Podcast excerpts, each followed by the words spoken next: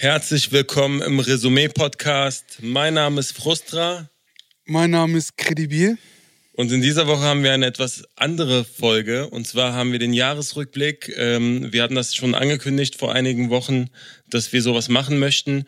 Eigentlich haben wir uns entschlossen in der letzten Woche, als wir so ein bisschen gegen hiphop.de geschossen haben, äh, weil uns einige Sachen nicht so gepasst haben. Und dann haben wir beschlossen, dass wir etwas dazu beitragen möchten und die yes. Sache etwas aufwerten und dafür und nicht dagegen arbeiten. Genau. Äh, auch ein herzliches Willkommen von mir, auch wenn ich hier so reingegrätscht bin. Wir haben die Folge 50 und natürlich haben wir auch diese Folge den liebenswerten Klo 1444 mit am Start. Was geht ab?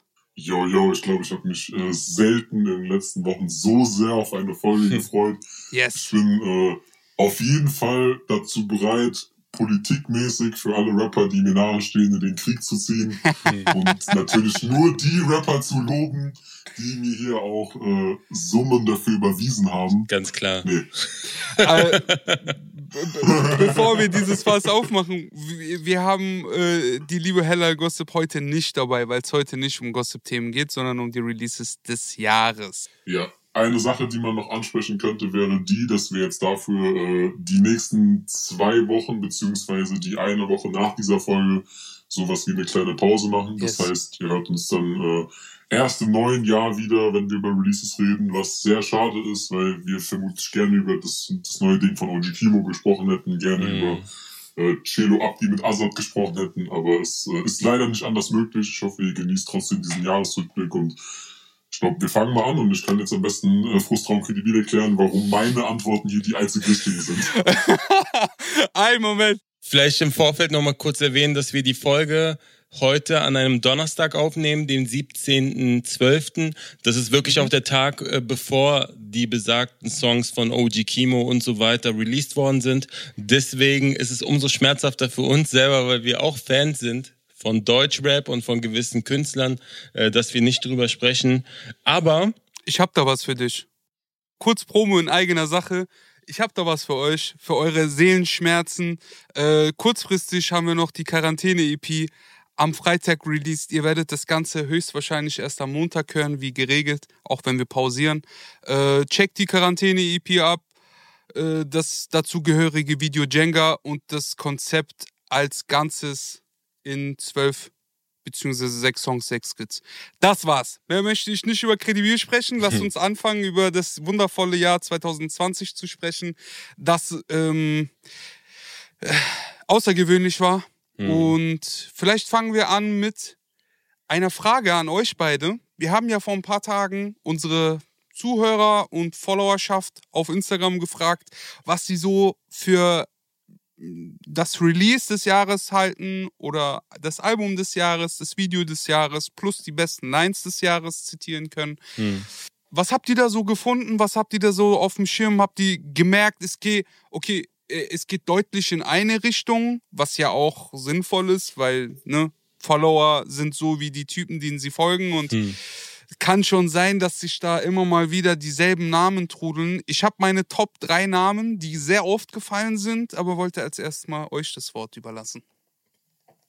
Also ich kann da auf jeden Fall erstmal auf äh, die Frage eingehen, die ich letzte Woche in den Raum geworfen habe. Und zwar äh, wurde ich dahingehend beruhigt, dass ich anscheinend doch ein bisschen Ahnung vom Rap hm. habe. Äh, es, wurden nämlich, es wurden nämlich die Namen, die ich äh, bei den Hip-Hop Day Awards vermisst habe, doch relativ häufig genannt. Ich möchte jetzt noch nicht sagen, um wen es da ging, weil ich glaube, wir würden sonst ein bisschen was ja. vorwegnehmen. Aber man hat auf jeden Fall schon den einen oder anderen Namen, der dann bei Hip-Hop.de gar nicht am Start war, doch so 20, 30, teilweise auch 40, 50 Mal gehört. Und das war dann so für meine Seele eigentlich relativ befreiend, weil ich wusste so, okay, vielleicht war ich doch nicht der einzige hängengebliebene Spaß, der diesen Typen dieses Jahr gehört hat. Ist so. Okay, ähm, Credibil hat es ja eigentlich schon vorweggenommen. Wir haben euch ja auch teilhaben lassen, weil wir auch interessiert daran waren, was ihr so für den besten Song und so weiter empfindet, also. hält. Äh, wir haben fünf Kategorien mitgebracht. Ich würde am besten mit der ersten starten und zwar besprechen wir den besten Song des Jahres. Bester Song Ja, also ich fand tatsächlich, dass äh, das beste Song somit äh, die schwierigste Kategorie war, weil es einfach auch sehr, sehr viele Songs dieses Jahr Mhm. gab. Ich meine, wir leben jetzt äh, in einem Jahr, in dem jede Woche äh, gefühlte 300 Songs rauskommen, plus natürlich die Songs, die nicht ausgekoppelt werden, sondern auf Alben stattfinden. Ja. Mhm. Und deswegen habe ich für mich so die Lösung gefunden, das Ganze so ein bisschen einzuteilen in Songs, die was den Rap und das Klangbild angeht, krass waren und Songs, die vielleicht äh, eine besondere Message oder eine besondere Wichtigkeit hatten.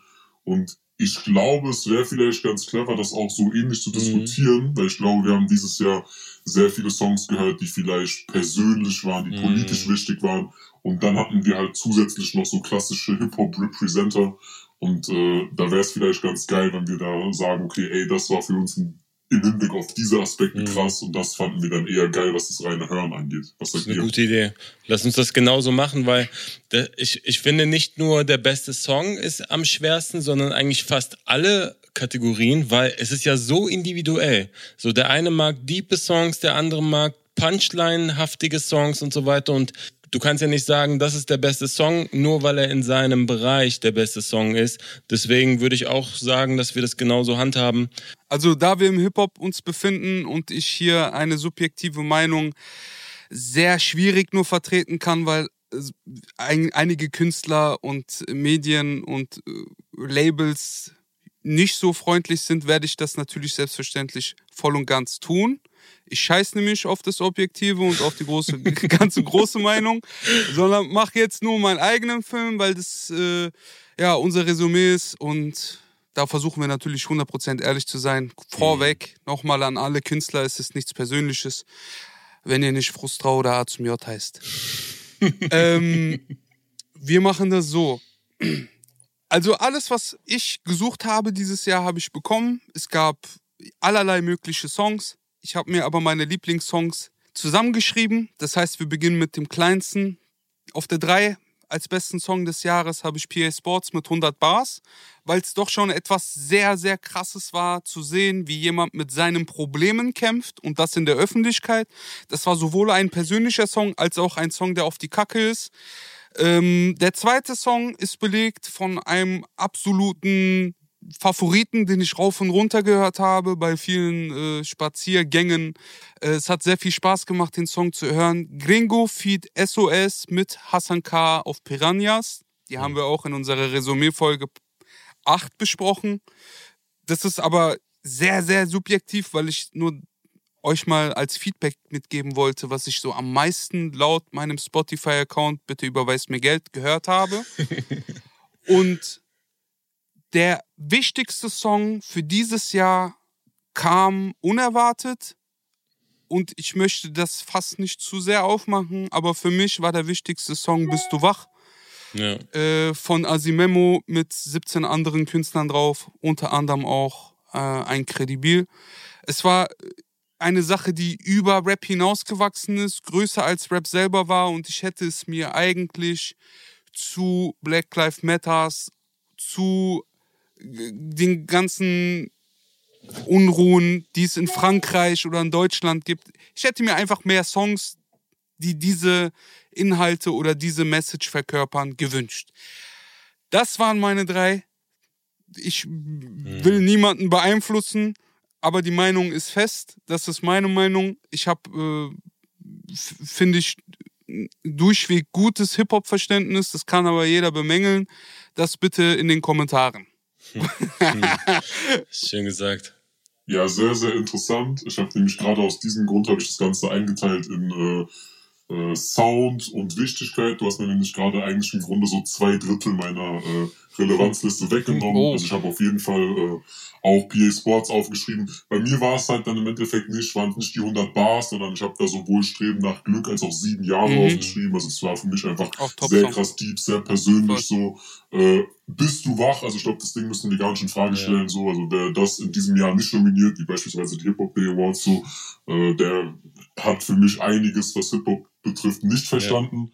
Ich habe trotzdem noch einen weiteren Song auf dieser Liste, den ich gerne in den Raum werfen würde. Und zwar ist das der äh, Da, wo du herkommst, Remix. Äh, da waren unter anderem Künstler beteiligt wie Nura, wie A zum J. Hm. Äh, da ging es äh, logischerweise darum, dass äh, Sam, der Künstler, von dem der Ursprungssong kam, äh, leider viel zu früh gestorben ist. Und ich finde es unfassbar wichtig, dass äh, man diesen Song hier in einem Jahresrückblick erwähnt und ihm auf jeden Fall äh, die Props ausspricht, weil es einfach ein sehr, sehr berührender Song war.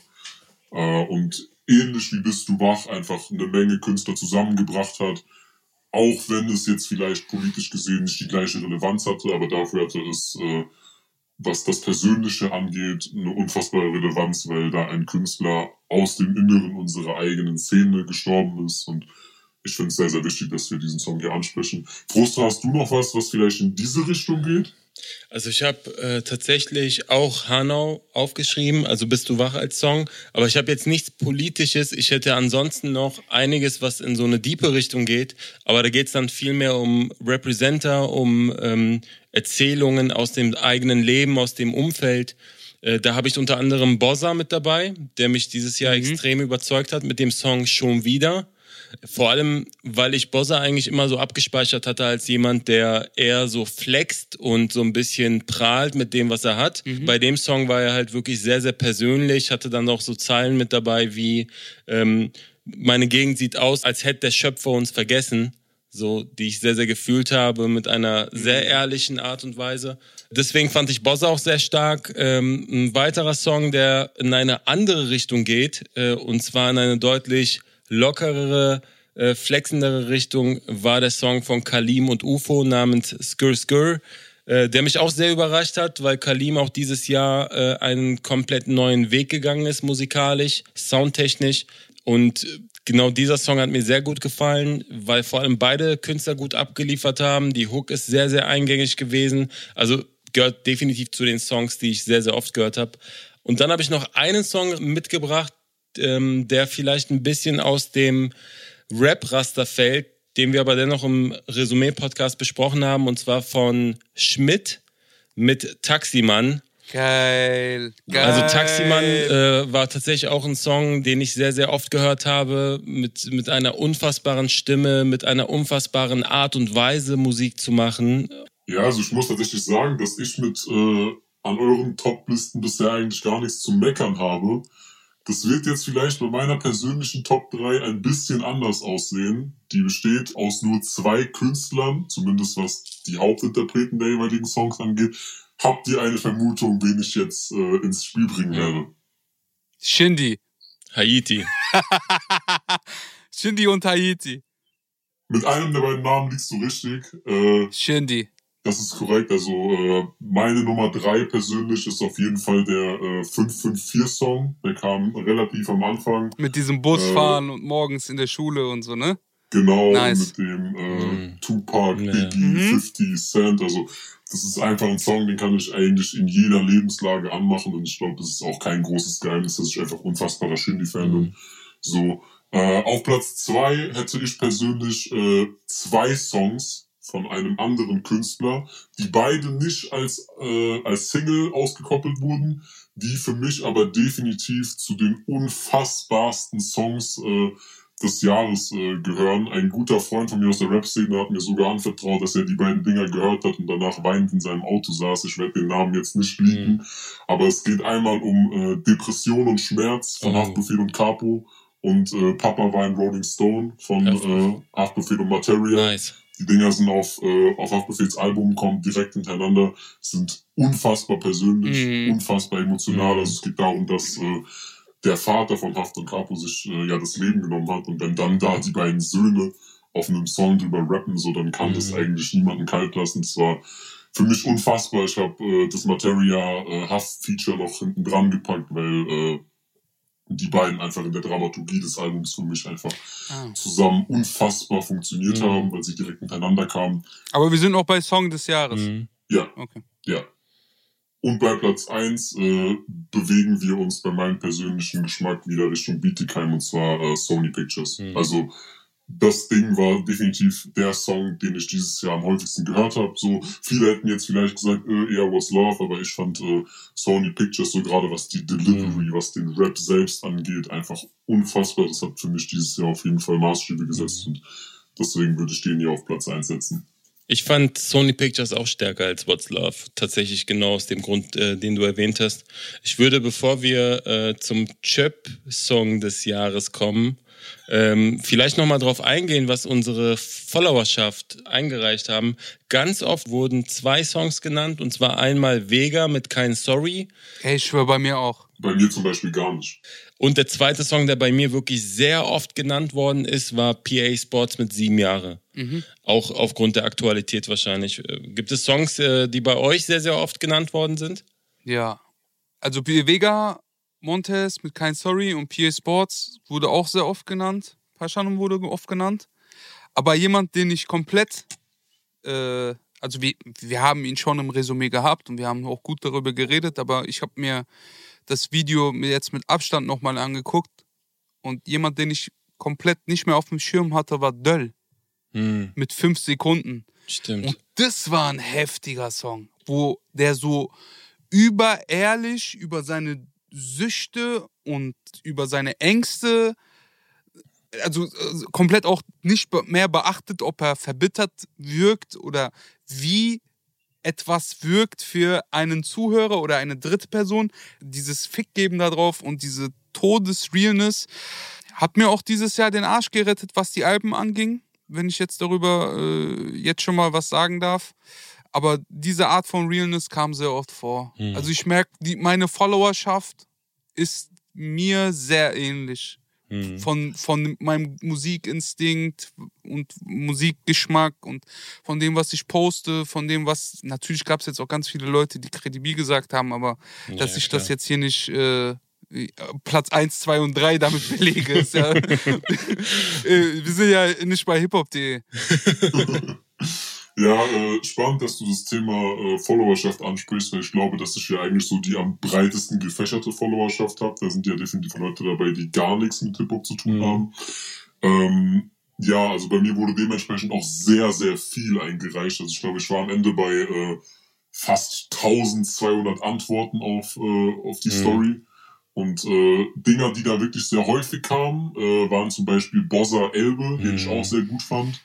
Es wurde viel vom Azad-Album äh, eingereicht. Dazu werde ich aber später noch was sagen, so auch begründen, warum ich davon nichts gewählt habe. Haft-Singles wurden oft genannt, da habe ich ja gerade schon begründet, warum für mich die beiden Albumtracks besser waren. Und zwei Sachen, die sehr, sehr häufig eingereicht wurden tatsächlich, waren zwei Songs von Bowser. Und zwar einmal 2012 mit Mhm. Julian, Der war krass. den ich auch sehr stark Ja. fand. Mhm. Und Selfmade Babylon mit Ja, Bowser, der Mann. ebenfalls krass war. Ja, Mann. An der Stelle auch äh, die Props an Bowser so, auch wenn für mich Drei Farbenhaus weiterhin sein absolutes Meisterwerk bleibt, äh, waren die beiden Songs auf jeden Fall auch stark und haben jedes Recht, äh, hier eingesendet worden zu sein. Voll. Ich würde trotzdem noch äh, zum Ende des Jahres auch ein Chöp des Jahres benennen. Ich wollte mich eigentlich in jeder Kategorie auf einen einzigen, äh, auf eine einzige Nominierung versteifen. Bei Song des Jahres ging es aber einfach nicht. Also da waren auf jeden Fall ein paar Dinger dabei, die ich an der Stelle äh, nennen muss, die mich dieses Jahr, die mir am meisten Kopfschmerzen äh, gemacht haben. Ich würde euch gar nicht raten lassen, sondern einfach von Anfang an einfach geradeaus sagen, was ich hier nominiert habe. Gib ihn. Äh, zum einen, was ich ganz grausam fand, war äh, Dardan Mabey. Also, das war einfach schlimm für mich. Also vor allem diese, diese Phasen mit dem Boom Chakalaka, als dann irgendwie so 30 Sekunden damit gefüllt wurden. Das hat meinen Kopf gefickt. Äh, musikalisch weniger anstrengend, dafür äh, umso mehr cringe waren Cedro Mero und Nemo mit Late Night Sex. Hm. Der, äh, den fand ich ganz unangenehm. Äh, was mich fast schon wütend gemacht hat, war dann so dieser Corona-Song von Alpagan. Oh ja. Den musste ich hier auf jeden Fall Der auch nominieren. Der war wirklich grenzwertig. Bruders. Und äh, auch wenn er bei Hip-Hop.de als Artist des Jahres nominiert war, äh, dieser eine Song von Samra da über Drogen, teure Autos und den Sheltern. Dieser eine Song. Ah. ja, dieser eine. Dieser eine Song. Ihr könnt euch einen aussuchen. Oh shit. Ach, shit, Mann. Aber ihr Das geht, war da, echt ein, geht da äh, doch grundlegend mit, oder? Ich habe tatsächlich Ja, ja, auch den, klar. den Alpagan-Song habe ich mir tatsächlich auch aufgeschrieben. Der ging gar nicht. Also das ist mit weitem Abstand ganz schlimm gewesen. Ich habe jetzt keine Chöps belegt, aber ähm, ich reagiere sehr schnell. Und das ist so ein irgendwo zwischen Bauchnabel und Mund wird mir so übel und dann merke ich, okay, das ist Chöp. Das ist gar nicht meins. Äh, das ist zum Beispiel bei, also ich mag ja Finch asozial sehr, aber die Nummer mit Scooter war auch sehr, sehr wild. Das war das Einzige, was ich mir aufgeschrieben habe, wo ich gedacht habe, wayo, wayo, wayo. Der jetzt hat das aber. Jetzt hat er das genau das, was er die ganze Zeit auf Rap fast schon wie so eine Parodie gebracht hat. Dieses Ostboys-Ding mit an der Tanke seinen Kollegen Bierpetzen und Bierdose aufmachen mit auf gegen Kopf hauen. äh, das war dann so offiziell auf einmal und genau der Typ, der das in Deutschland weltweit irgendwie Scooter Hyper Hyper macht jetzt Video mit dem und da war ich echt schon wow. Also Mhm. eine Sache ist mir dieses Jahr auf jeden Fall aufgefallen. Rap ist so groß und im Mainstream ein äh, undiskutierbar die Mitte, Ja. dass alles um uns herum versucht an uns einen Schnapp zu ziehen. Ob es jetzt YouTuber sind oder ob es jetzt äh, ein Scooter ist oder andere Künstler. Äh, zuletzt hat auch diese Vanessa Mai mit Forti was zusammen gemacht. Und da bin ich mir fast sicher, dass sie das nicht getan hätte, wenn Forti äh, nicht so erfolgreich seine UK Garage Beats besingen würde. Mhm. Sehr, sehr gutes und treffendes Schlusswort meiner Meinung nach äh, für diese Kategorie. Ich würde vorschlagen, wir kommen äh, zur nächsten und vielleicht für klassische Rap-Hörer wichtigsten Kategorie dieser Mhm. Folge. Und zwar reden wir auch noch über die besten Alben. Bestes Album. Ja, dann äh, würde ich in der äh, Kategorie tatsächlich anfangen mit meinen persönlichen Top 3. Ich muss vorher ein Album nennen, das es vielleicht in meine Top 3 geschafft hätte, beziehungsweise gerade an der Grenze war, weil ich es unfassbar gerne gehört habe dieses Jahr. Aber ich hab's, äh, ich habe es aus meiner Top 3 rausgelassen, weil ich vermute, dass es in mindestens, äh, mindestens einer von euch, vielleicht sogar beide, es nominiert haben. Und das ist äh, das weiße Album von Haftbefehl. Das wäre bei mir eigentlich definitiv äh, oben mit dabei gewesen. Ich habe mich aber letztendlich für drei andere Alben entschieden. Auf Platz drei habe ich nämlich äh, im Endeffekt äh, Haiti nominiert mit ihrem Album Influencer. Das hat mich insbesondere in den letzten zwei, drei Monaten während der Promophase äh, sehr, sehr krass abgeholt. Also das äh, sowohl was den Inhalt angeht, als auch was ihren Style angeht, der halt wirklich so komplett weg von diesen ganzen anderen äh, Deutschrap-Kaspern aktuell ist. So, das war für mich einfach ein Highlight so dieses Jahr. Sie war aber auch sehr, sehr fleißig, muss ich sagen. Ne? Also sie gehört, also Voll. es gibt so ein paar Künstler, die 2020 sehr viel rausgebracht haben und darf, also selbst wenn man die Mucke nicht feiert oder sonst was, sie liefert wirklich konstant in einer sehr guten Qualität ab und da muss man den Hut definitiv ziehen.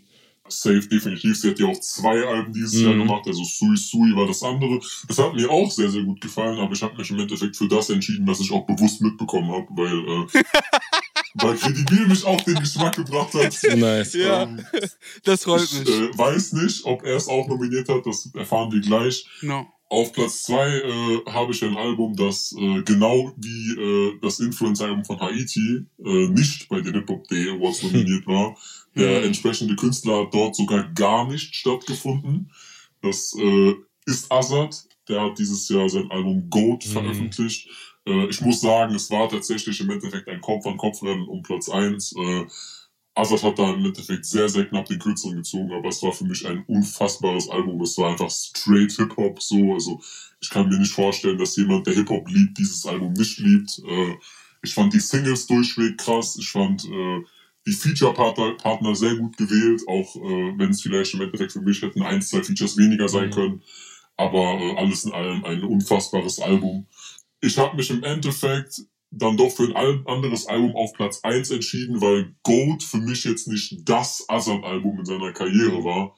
Das äh, war bei Platz 1 meiner Meinung nach anders. Auf Platz 1 ist bei mir nämlich äh, Last Unlimited mit Last Man Standing.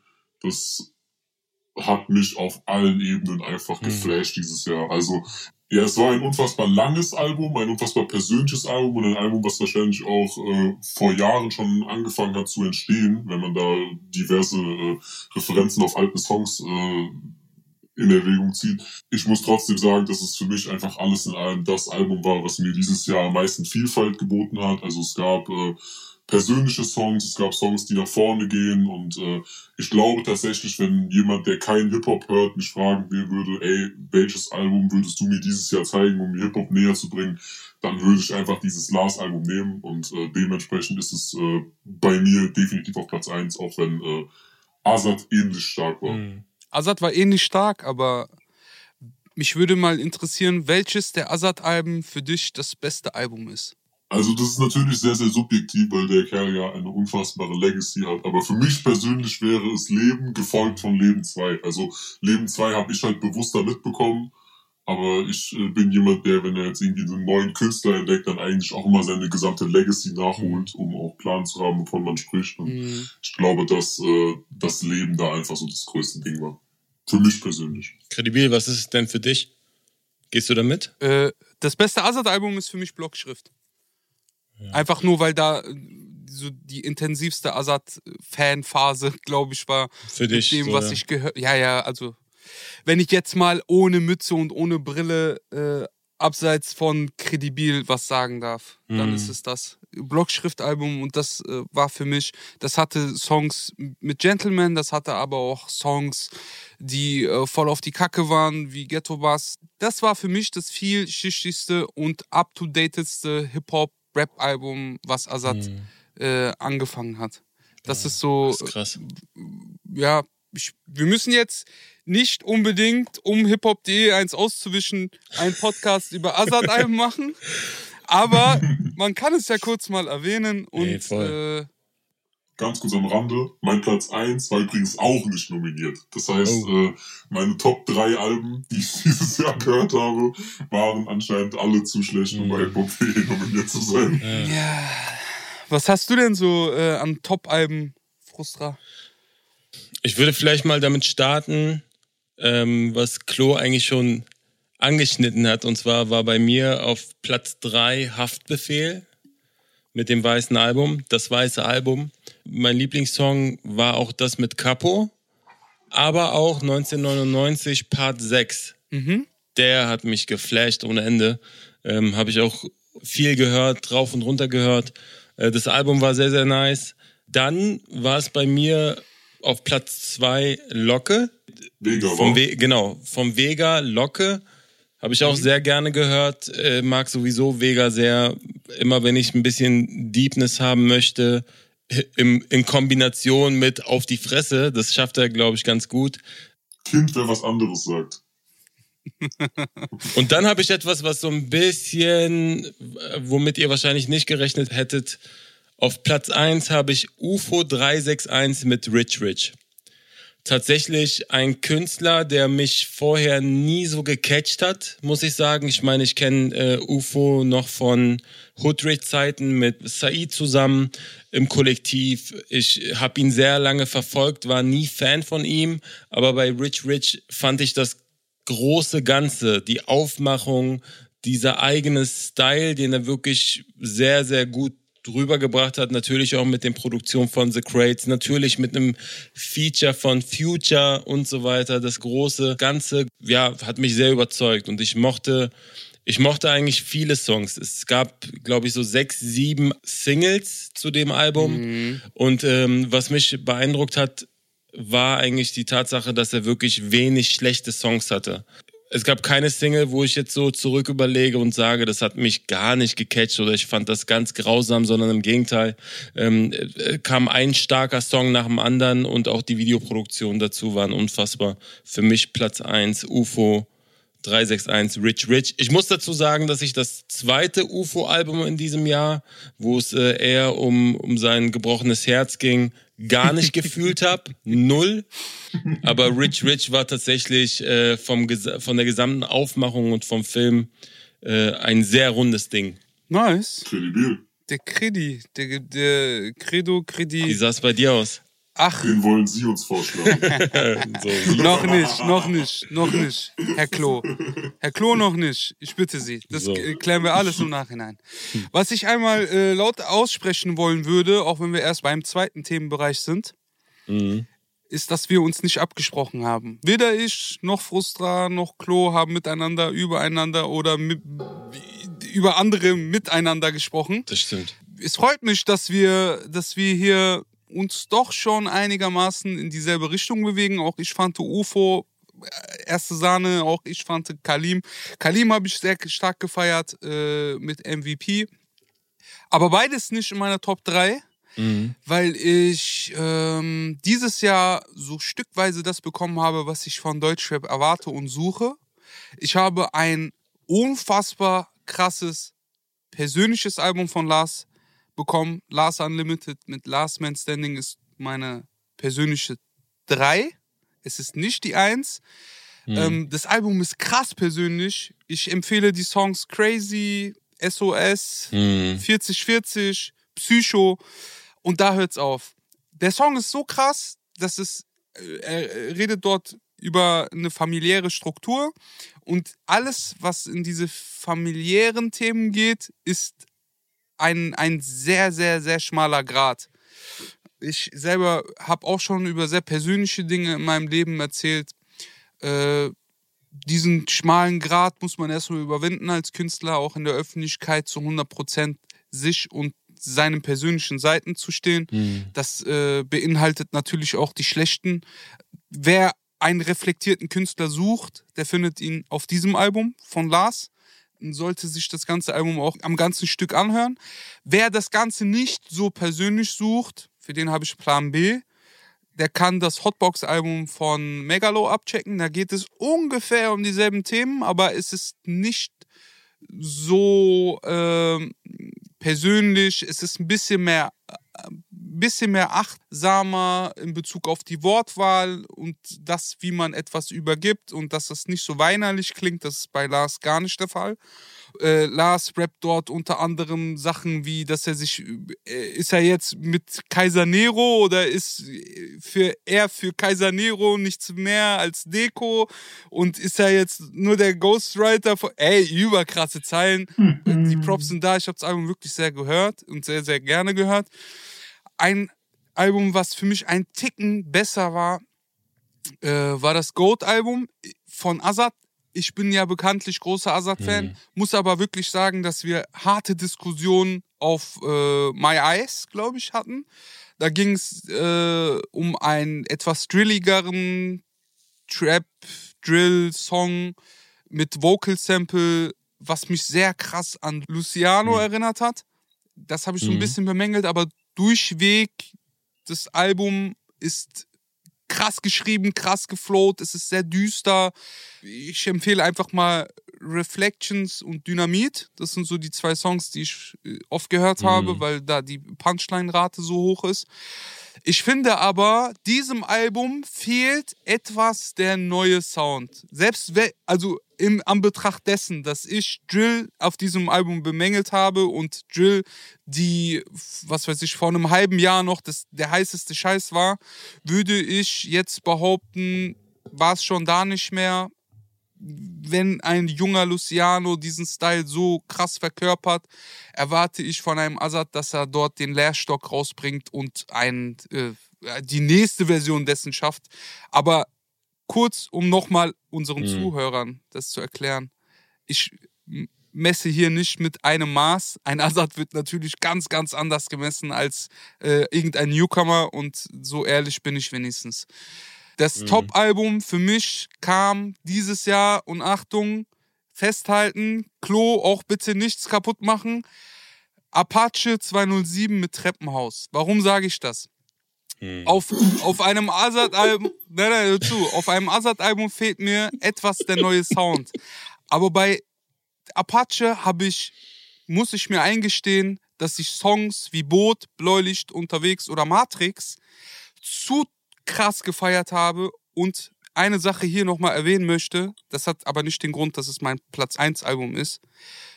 Kein anderer Künstler, der diese Reichweite hat oder dieses, dieses Standing, hat irgendwas zu Hanau Mhm. gesagt und ich war so wütend, dass der einzige krass große Name auf dem Song Cool Savage war, dass äh, es hat sich schön angefühlt, als er bei Pro7 seine Jacke ausgezogen hat und da ein Hashtag Hanau drauf stand. Es war nichts Großes, es war nichts. Er hat sich, sei, sich und seine Kunst nicht kaputt gemacht dadurch, überhaupt nicht.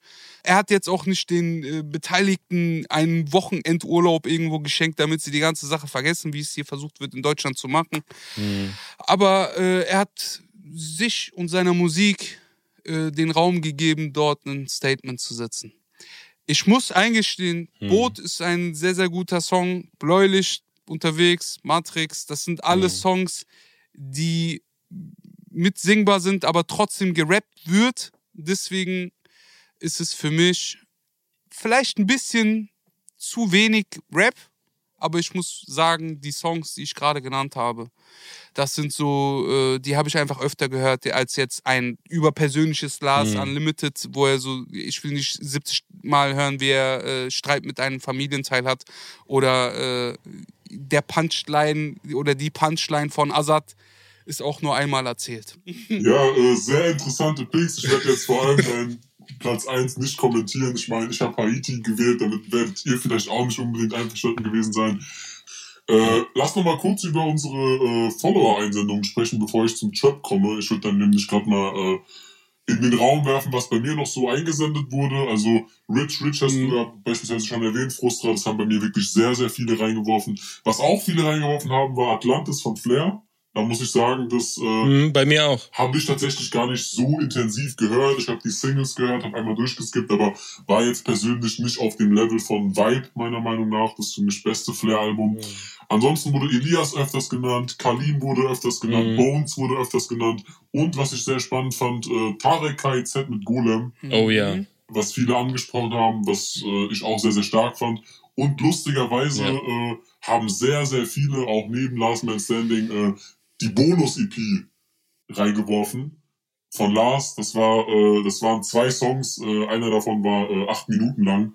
Äh, The Deleted Scenes hieß das ganze Ding. Kann ich auch nur empfehlen, aber ich Hm. fand das Album natürlich logischerweise besser. Wie sah es bei euch aus? Eigentlich genau so, wie du es gesagt hast. Bei mir war auch Flair noch ganz Mhm. interessant. Was ich auch wirklich auch für gut befunden habe, da war, glaube ich, auch die Single No Name noch drauf, die aber letztes Jahr erschienen ist, als sehr, sehr guter Bushido-Diss. Ich fand allerdings, dass äh, dem Album die Tiefe gefehlt hat und dass es sehr gleich klang. Also irgendwann war es ein bisschen monoton, es war alles sehr gut produziert und sehr gut gemacht, aber ähm, reichte lange nicht, um irgendwie in meine Top 5 zu kommen. Haftbefehl wurde bei mir sehr, sehr oft genannt. Teilweise auch von, von Leuten aus meinem Umfeld, wo ich selber nicht erwartet hätte, dass die irgendwie Haftbefehl so tot feiern. Kennt ihr das so? Manchmal habt ihr so Leute, da denkt ihr so, okay, wen könnt ihr hören? Der könnte Apache hören, Chefcat hören. Auf einmal haut er raus, ja, ich bin Haftbefehl-Fan, so Je- auf die. er hat jede Box. Ähm, genau, und ansonsten auch tatsächlich Azad mit Goat ganz, ganz oft, was ich auch extrem gut fand. Ähm, ich weiß, dass ich das noch an, an dem Tag, wo es rausgekommen ist, mir so, so eine Stunde Zeit genommen habe, mich hingesetzt habe, Kopfhörer auf und es am Stück gehört habe und bemerkenswert fand, dass das Album wirklich sehr stimmig war, von Anfang bis zum Ende, dich auf eine Reise mitgenommen hat und dich in so einen Mut gebracht hat. Das hat das Album definitiv geschafft. Es ist für mich sehr verwunderlich, warum es nicht in den Nominierungen von hiphop.de auftaucht. Fast schon respektlos. Aber ansonsten waren das genau dieselben Dinge, die ihr auch schon genannt habt. Aber du willst doch nicht sagen, dass die respektlos handeln. Ich meine, die sind sehr objektiv. Die sind richtige Journalisten, Bruder. Also, die würden niemals, würden die jetzt einen Assad nicht in die Kategorien packen, nur weil er mal was auf Instagram-Story gesagt hat. Niemals. Glaube ich auch nicht. Kann ich mir nicht vorstellen. Nee. Also, vor allem Überhaupt bei. Aria und so. Nein. Nee, nee. Gut, dann hätten wir das auch abgehakt. Kommen wir zu unserem Chöp-Album des Jahres. Äh, das, den, natürlich frage ich das nicht Frustra, sondern hier den lieben Klo. Ähm, was würdest du denn so als Chöp-Album des Jahres betiteln? Muss ich das wirklich beantworten oder wisst ihr das schon? Ich weiß es. Ich weiß es. Ich fühle mich wie bei Rap-Quiz gerade. Was denkst du denn? es ist auf jeden Fall Maximum 3. Ja.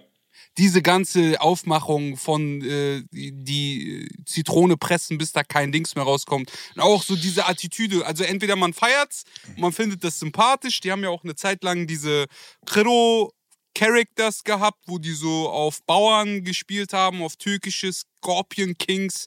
Äh, das ist jetzt einfach nur offensichtlich in die Promophase reingekommen zu einem Album. Ich fand den Song Wallerlein nicht schlecht, aber ich kann dich voll und ganz nachvollziehen, ob es jetzt ein Samsung-Kooperation oder ein Jägermeister zum 60. Mal irgendein Rapper auftaucht.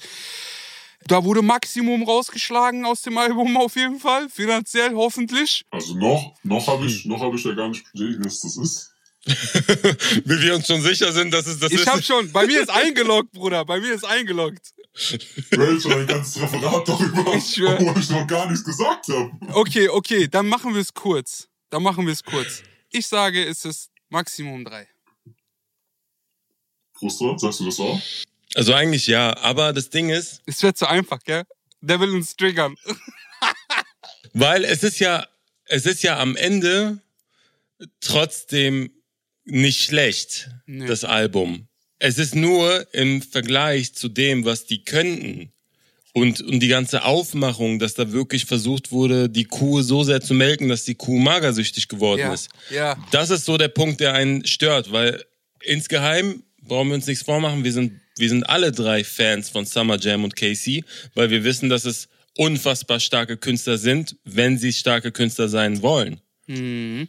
Und ich glaube, diese Enttäuschung könnte dafür sorgen, dass es zum Chöp-Album des Jahres gehört, aber es wäre irgendwie auch traurig, weil es gibt deutlich, deutlich schlechtere, rap-technisch schlechtere Alben, die dieses Jahr rausgekommen sind. Ich finde es sehr interessant, wie gut du mich kennst. Äh, Du hast, Mhm. kamst nämlich direkt darauf, dass ich hier eventuell ein anderes Album nehmen könnte, damit es nicht so offensichtlich äh, wird. Hätte ich unter normalen Umständen auch gemacht, aber die beiden haben mich gefickt. also, ich sag's, ich sag's euch, wie es ist. Es wäre eine Beleidigung für jedes andere Album, das ich an der Stelle äh, hätte nominieren können. Hm. Gerade auch im Vergleich dazu, dass dieses Jahr beispielsweise mit Crossover von PA Sports und Kianosch ein unfassbar gutes Collabo-Album rauskam, das ich übrigens eben bei den Zuschauereinsendungen vergessen Mhm. habe. Das wurde auch oft genannt. Äh, aber Summer Jam Mhm. und Casey Rebel Maximum 3 für mich die Katastrophe des Jahres. Also, ich habe das Album selbst nicht mal so oft gehört, weil ich ja 80% schon kannte, weil die ja 80% ausgekoppelt haben. Hm. Äh, aber ich habe es, glaube ich, zweimal gehört. Ich fand es beim ersten Mal hören nicht gut, fand es beim zweiten Mal hören immer noch nicht gut. Und dann habe ich das ganz, ganz schnell wieder ausgemacht und habe dann äh, von Summer Jam beispielsweise Hack oder äh, Sujuk und Champagner angemacht, um mich äh, daran zurück zu erinnern, was eigentlich für ein Potenzial in diesen beiden Typen steckt. Sehr, sehr traurige Nummer. Hätte vor fünf Jahren äh, auch nicht geglaubt, dass ich jemals hier sitzen würde und äh, diese beiden Künstler zu meinem Job des Jahres äh, wählen würde, aber ich kam nicht drum herum und das ist tatsächlich auch das einzige Album, was ich nominiert habe, weil Hm. ich nicht finde, dass irgendein anderes Album im gleichen Atemzug genannt werden sollte. Ich fühle mich wie Hm. äh, Rap-Quiz-König. Der verlängerte Rap-Quiz-König. Du bekommst auf jeden Fall die Props und dich versteht er und du bekommst auch recht, aber ich lieg richtig. Das ist korrekt. Und auf mich wird geschissen. So, okay. Ist der Dann Unterschied. hätten wir das auch abgehakt. Kommen wir zur nächsten Kategorie. Ähm, zu einem guten Album gehören natürlich auch gute Musikvideos. Und von diesen hatten wir dieses Jahr meiner Meinung nach sehr, sehr viele. Willkommen bei den besten Videos. Bestes Video. Ist, also dieses Jahr war wirklich voller guter Videos. Und ich habe gerade hinterher schon gesagt, dass ich UFO besonders gut fand. Ich fand das Video Rich Rich als solches besonders gut, aber habe es jetzt bewusst nicht in meine Top 3 genommen äh, und äh, mache damit Platz für drei andere Künstler. Auf Platz 3 ein Künstler, der mit uns gerade im Videocall ist, Credibil.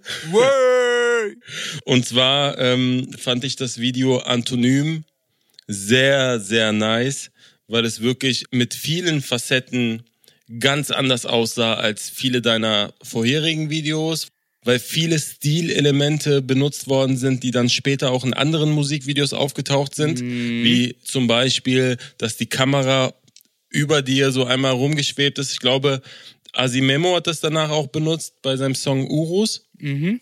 Und auch die Partyszene und viele andere Szenen war wirklich sehr, sehr stimmig. Das fand ich sehr gut. Auch ein starker Song übrigens. Danke. Dann auf meiner Platz zwei Luciano mit Nacht zu kurz. Luciano, ein Künstler, man kann seine Musik mögen oder nicht. Unabhängig davon finde ich, dass Luciano ein sehr, sehr gutes Auge für Ästhetik hat, dass er ganz genau weiß, wo er hin möchte mit seinen Videos und bei Nacht zu kurz, auch wenn es mehr oder weniger so eine Audi-Werbung war, fand ich es wirklich sehr geil gemacht, da irgendwie so zehn Audis nebeneinander zu sehen. Alle anderen Szenen sind cool. Dann hat er so eine Szene, wo Messer runterhängen. Er kleidet sich gut, er weiß, wie man performt. Das Große und Ganze bei dem Video hat mich einfach abgeholt. Und ich fand natürlich auch das Outro des Songs am Ende sehr, sehr gut, sehr, sehr nice, hat mich sehr abgeholt. Und dann habe ich jemanden dabei auf meiner Platz eins, von denen ihr nicht erwartet hättet, dass ich vergleichbar relativ kleine Künstler mit dazu nehme, und zwar Erabi mit JM unter Druck. Why? Dieses, äh, was so äh, 4 zu 3 war und äh, schwarz-weiß. Schwarz-Weiß, aber wirklich ein sehr, sehr schönes Schwarz-Weiß. Ich glaube, gedreht wurde das Video in Zagreb mit sehr, sehr viel Blockpanorama. Ich fand die Art und Weise, wie das Video gedreht worden ist, sehr besonders, wo, wo die Kamera wirklich viel im Bouquet äh, gefilmt hat, wo viel gezoomt worden ist. Die ganze Kulisse, diese Blockkulisse war sehr, sehr schön. Ich bin sowieso ein großer Fan von so Hochhäusern, äh, Blockbauten, was ihr im kommenden Jahr wahrscheinlich auch von meiner Single sehen werdet. Aber das Video und auch der Rap etc., das war auch, glaube ich, mehr oder weniger der Einstieg von Arabi, ähm, um seine Karriere mal so einzuläuten, hat mich sehr überzeugt. Klo, was hast du in deiner Top 3?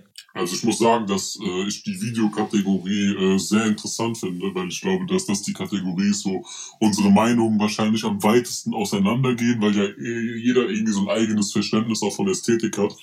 Äh, ich habe beispielsweise auch drei Künstler in meiner Top 3, was die Videos angeht, die ich in keiner anderen Kategorie nominiert habe.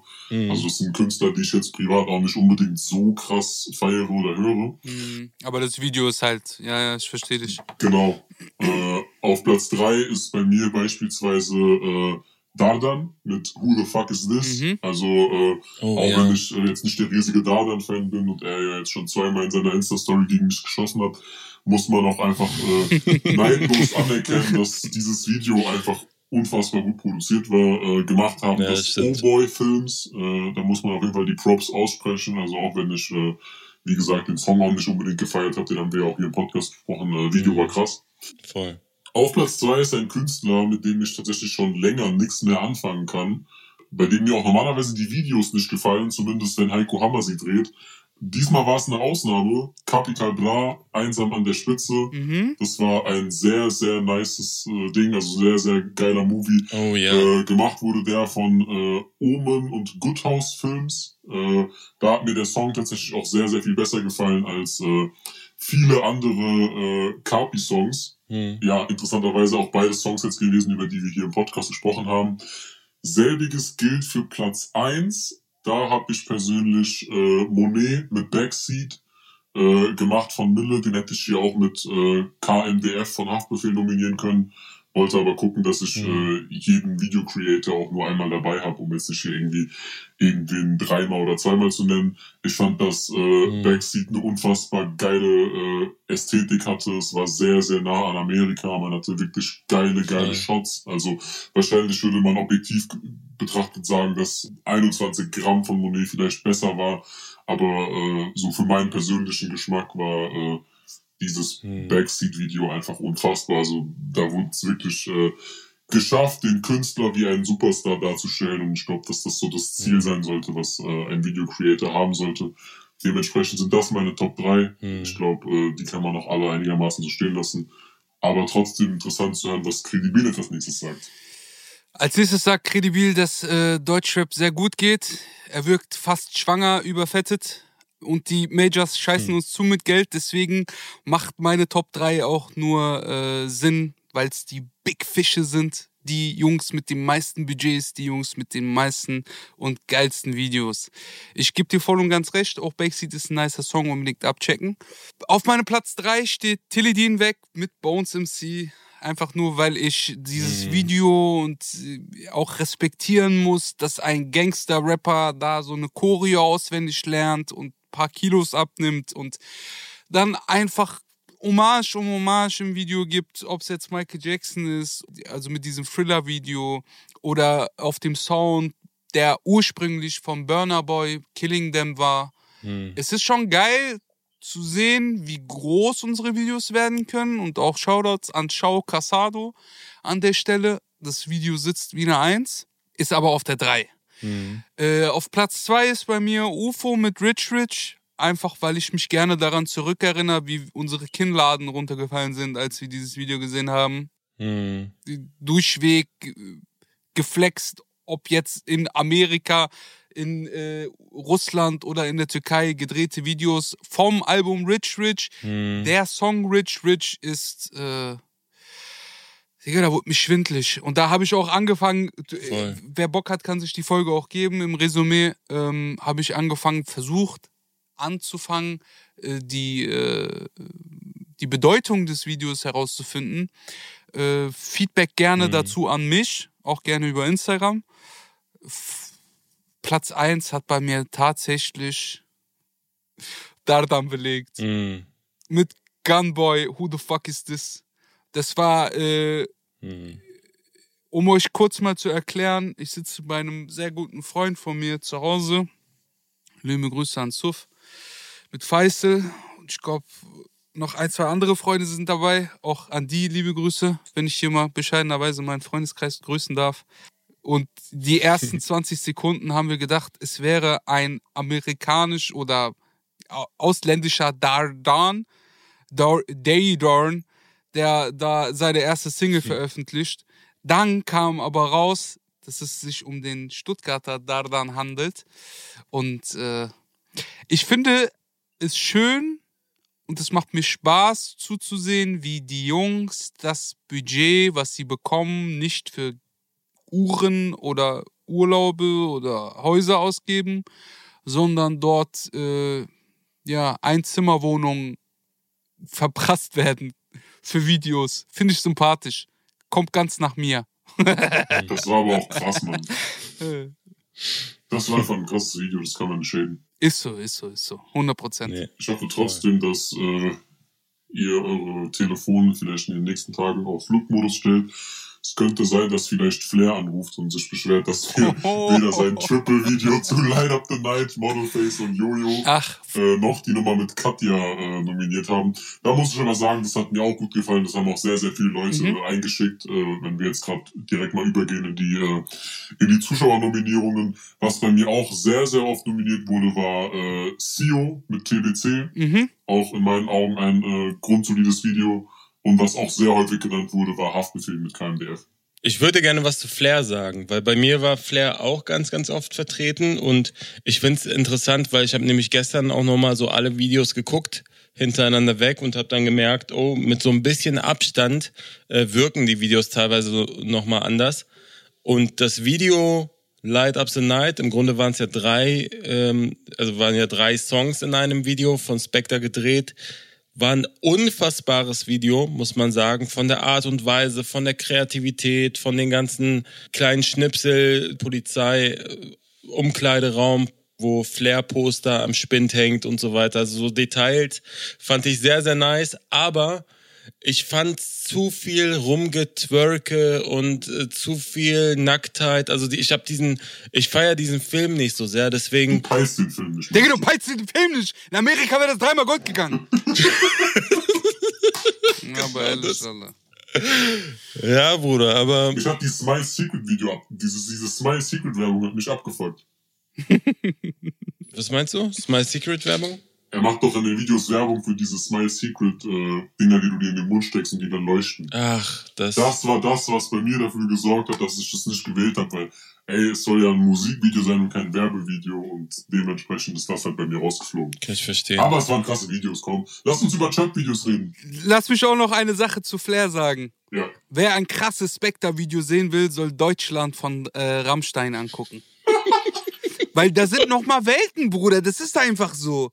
Es ist einfach so. Okay, du bist krass. Okay, du bist auch einer der wenigen, die mit Spectre zusammenarbeiten können. Und du bist einer der ganz wenigen, die sich das auch leisten könnten. Dann rufst du ihn an, sagst, ey Spectre, wir kennen uns doch seit 20 Jahren. Ich mach doch Mucke, du weißt doch. Kannst du nicht was am Preis machen? Muss jetzt auch nicht 120.000 Euro kosten. Also manchmal wirft Flair mit Zahlen um sich, da wird mir schwindlig. Ich weiß jetzt nicht, was Rammstein da ausgegeben hat für dieses Deutschland-Video, aber wer das beste Musikvideo, einer der besten Musikvideo-Director sehen will, soll sich Rammstein angucken. Auch wenn es nichts mit Hip-Hop zu tun hat. Was äh, dafür teilweise was mit Hip-Hop zu tun hat, äh, sind natürlich die Musikvideos, die bei mir dann äh, in der Trap des Jahres äh, Liste landen. Habt ihr da eventuell eine Vermutung? Ich glaube, es ist schwer darauf zu kommen. Hm. Ich möchte nicht mehr raten. Ich habe gerade richtig geraten und habe nichts dafür bekommen. Was ist das für ein äh, hier äh, freie Verein mit Resümee? Wir sind doch EV, Bruder. Eingetragen im Wein. Pustra, willst du raten oder soll ich es einfach verkünden? Nee, ich habe ich hab wirklich keine Ahnung. Ich find's auch schwer, weil rein theoretisch gibt es so viele schlechte Videos, es gibt auch viele gute Videos so. Ja, nee, sag mal raus. Ich habe zwei Dinge aus zwei verschiedenen Gründen. Das eine Ding, weil sich da einfach überhaupt gar keine Mühe gegeben wurde und im Endeffekt einfach ein Video hingerotzt wurde. Und das andere Ding, weil sich da Mühe gegeben wurde, aber es wurde trotzdem scheiße. So, ich äh, fange mit dem an, bei dem sich immerhin noch Mühe gegeben wurde. Das waren Marjo und Silver, Middle of the Day. Das war so ein ganz, ganz komischer Twilight-Verschnitt, so mit äh, so Zombies und Werwölfen und Vampiren und so. Und das Thumbnail alleine ist eigentlich schon genug, um äh, das Ding nicht anzuklicken. Also für mich definitiv so die goldene Himbeere dieses Jahr. War das so schlimm wie das Echo-Video, wo der Vampir war? Schlimmer. Ich, ich sag schlimmer. Also, wir hatten offene Wunden, wir hatten Werwolf-Zähne, wir hatten Vampire, ai, ai, böse ai. Blicke. Also im Grunde so äh, Twilight so ein bisschen auf Kanackenart umgesetzt. Was ich auch noch nennen muss, so, da war es eigentlich schwer, mich für ein Video zu entscheiden. Eigentlich einfach alle Musikvideos von Alpagan dieses Jahr. Also insbesondere, also, insbesondere Banner Gell und Ghetto Kids haben mein Ende gebracht. Du siehst ihn einfach teilweise auf so einem Bolzplatz stehen. Im Hintergrund spielen Kinder, Autos fahren vorbei. Es ist einfach unfassbar schlimm. Also, äh, Oh Mann. das war grausam. Also gerade bei Banagel, wo dann da so irgendwie noch so Models am Start waren, die dann so halbnackt zwischen so 70 Kanaken vor irgendwelchen Autos tanzen. Das äh, Oh war eine Zumutung, sich das anzugucken. Ich hoffe, die haben immerhin mehr als 20 Euro für den Dreh bekommen, weil äh, Gesamtbudget dürfte auf gar keinen Fall über einem Hundi gelegen haben. Äh, ja. Was soll ich sagen? Die Dinger waren für mich Gemein, Alter. Du bist richtig gemein. Guckt euch die Videos an, findet mir einen guten Frame, dann bin ich leise. Aber das war für mich so, Frame, not Frame. ich hatte das Gefühl, die haben einfach irgendeinen Typen, die haben irgendeinen Typen angerufen, den die aus Schulzeiten kannten, von dem die wussten, ah, der hat zwei YouTube-Videos gemacht, haben dem so eine Kamera in die Hand gedrückt und haben gesagt, hier, 100 Euro, dreh mal Video. So, da wurde safe, wurde da nicht mehr als drei Stunden investiert.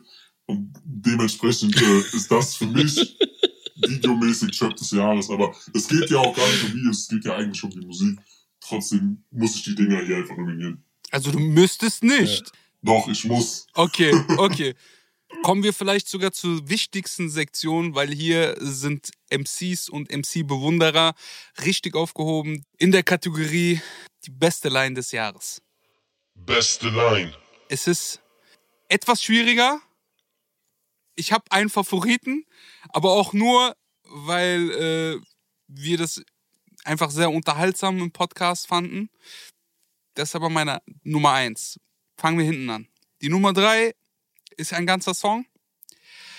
Äh, von Lars Unlimited TDS, das sind so Deleted Scenes, ähm, ist durchweg ein Flow und Punchline-Gewitter. Ich kann diesen Song nur äh, ans Herz legen für Leute, die Lines mit Anspielungen oder die Originale von vielen Rappern hören möchten. Mhm. Der zweite ist von Azad. Er rappt Fick auf eure Pop-Songs. Ich schreibe nur Hymnen. Ihr zahlt für Schutz und ich zahle nur für Sünden. Mhm. Es war echt, es war äh, Hip-Hop, es war aber auch zeitbezogen. Und meine persönliche Nummer eins war Say It. weil ich einfach sehr viel lachen musste auf, wieso haben Rapper so viel Klicks? Keine Ahnung. Vielleicht hat dieser keine Ahnung. Keine Ahnung. Oh, thank God. Es hat mir sehr, sehr Hm. gefallen. Äh, ich bin mir fast sicher, das war auch eine der Lieblingszeilen von euch. Mhm. Äh, ich habe Sayed auch äh, zwischenzeitlich in Berlin getroffen gehabt, da, als wir dieses Red Bull-Ding mit Millionär aufgenommen haben.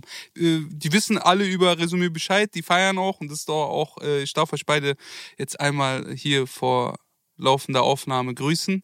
Liebe Grüße von den Azrax, die sind große Resümee-Fans. Äh, und Sayed hat für mich die Line des Jahres gedroppt. Tatsächlich. Ja, ey, interessant. Ich habe äh, Sayed auf jeden Fall auch nominiert, aber ich habe allgemein sehr, sehr viel nominiert. Also ich habe nicht nur drei Lines. Ich glaube, bei Frustra ist es ähnlich, deswegen würde ich vorschlagen, wir kicken jetzt einfach mal abwechselnd äh, Mhm. das, was wir mitgebracht haben. Und äh, Credibil darf dann äh, gerne kommentieren, ob er mit irgendetwas einverstanden ist oder nicht. Ich würde einfach mal mit meiner ersten Line äh, anfangen, die ich mitgebracht habe. Ich habe es äh, nämlich so gemacht, dass ich äh, wirklich versucht habe, jeden Künstler nur ein einziges Mal äh, zu nominieren, weil ich hätte es jetzt äh, relativ wack gefunden, hier jetzt äh, 30 Mal Lars zu zitieren oder 30 Mal Asa zu Hm. zitieren. Äh, ich musste Voll. ganz am Anfang, äh, bei den Alben des Jahres, musste ich bei Credibil kurz schmunzeln, weil er da eine Line schon zitiert hat bei Lars, die ich tatsächlich, äh, die bei mir tatsächlich zu den Lines des Jahres gehört. Und zwar rappt er auf seinem Album, lebt wie im römischen Reich, neben mir steht Nero und wer weiß, vielleicht bin ich für ihn nur eine Deko, Ja. gib meine Kunst für seinen Triumph Hero oder Hero. Also gerade auch wegen dieser Doppeldeutigkeit am Ende. Wahnsinn. Die gehört für mich zu den Lines des Jahres. Deshalb ist jetzt bei mir auch nichts aus TDS dabei. Aber das war die Line von Lars, die mir am meisten im Kopf geblieben ist. Und deswegen würde ich sie hier gerne nominieren. Standing Ovations für diese Line. Einmal bitte alle aufstehen. Yes, yes, Krasse yes. Line. Hey, ich habe äh, auch einige Lines mitgebracht. Ähm, es war für mich aber wirklich schwierig, die beste Line eines ganzen Jahres zu küren. Das ist für mich tatsächlich die schwierigste Kategorie gewesen. Auch muss ich sagen, habe ich natürlich nicht jeden Deutschrap-Song gehört und es gibt viele Künstler, die auch selbst bei schwachen Songs vielleicht ein oder zwei gute Lines haben. Ich fange an mit einer Line, die tatsächlich auch die beste Line ist bei den Nominierungen von hiphop.de von Disaster. Sollen mal die anderen wählen gehen, als ob die Misere sich ändert. Dein Chef fährt Lambo und zahlt dir 8,50. Wer ist hier Gangster? Übernice. Props an hiphop.de. Ja, definitiv. Was, Land? Darf ich jetzt nicht Props geben oder was? Warum lacht ihr? Doch, das ist Bruder, der das ist Shit, Alter. Das ist eine gute, richtig krasse Zeile. Ja, bin ich dabei. Ich habe die auch nominiert. Äh, ich werde sie jetzt aber nicht nochmal zitieren. Eine Line, die ich nominiert habe, die auch bei Pop Day am Start war, kommt von Lugatti. Hm. Er rappt äh, in meinem Zimmer Joints drehen, Fick auf Covid-19. Welcher kranke Bastard ist ein fucking Fledermäuschen? Berechtigte Frage, Bruder. die sind so lustig, Alter. Diese Nein und Bug- Lugatti. Ja, Mann. Auch eine lustige Zeile kam von Alias äh, auf dem Song Oh yeah. Das ist eher so eine Reimkette, deswegen habe ich ein bisschen mehr aufgeschrieben. Er rappt nämlich Trommelwirbel grüßt mit Sonnenschirmen durch ein Bonzenviertel wie der Don im Viertel. Laufe durch die City mit dem Selbstbewusstsein, als trage ich einen Bombengürtel. Und ich fand den Vergleich einfach so unfassbar nice. Das Bild, Bruder, was musst du für Eier haben, wenn du einen Bombengürtel... Wer kann dir was? Ah. Wer soll kommen? Ja, Das fand ich geil. Auch, auch natürlich in Verbindung mit den äh, ganzen Reimen davor ist das für mich eine unfassbare Zeile gewesen. ja, sehr witzig, wo wir gerade bei witzigen Lines äh, waren. Ich habe noch eine Line von Sio mitgebracht und zwar nicht die Joy Club Line. äh, ich habe mitgebracht. Zitat, meine Uhr ist zu krass und funkelt mitternachts. Deine Uhr ist ein Fall für Munich Wristbusters. Das war's das. Oh, nice. Einfach weil sie krass nah am Zeitgeist war. Und lustig. weil ich es eine Frechheit finde, dass die Munich Wristbusters bei Pop B nicht bei den Machern des Jahres nominiert waren, weil die haben dieses Jahr alles gefickt. Also man kann sagen, was man will. Die Hm. Typen waren omnipräsent, die hatten jeden Rapper bei sich fast schon am Start. Hm. Und dementsprechend waren die bei mir auch nominiert.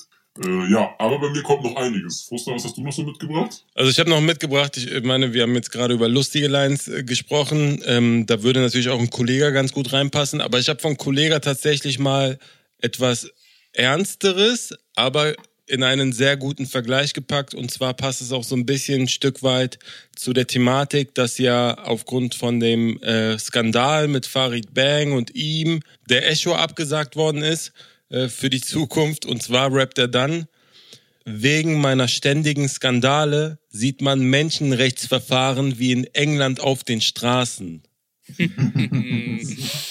Menschenrechtsverfahren. Also, Mhm. aha, Wie in England auf den Straßen. ist schon nice. Alter. Schon sehr fett.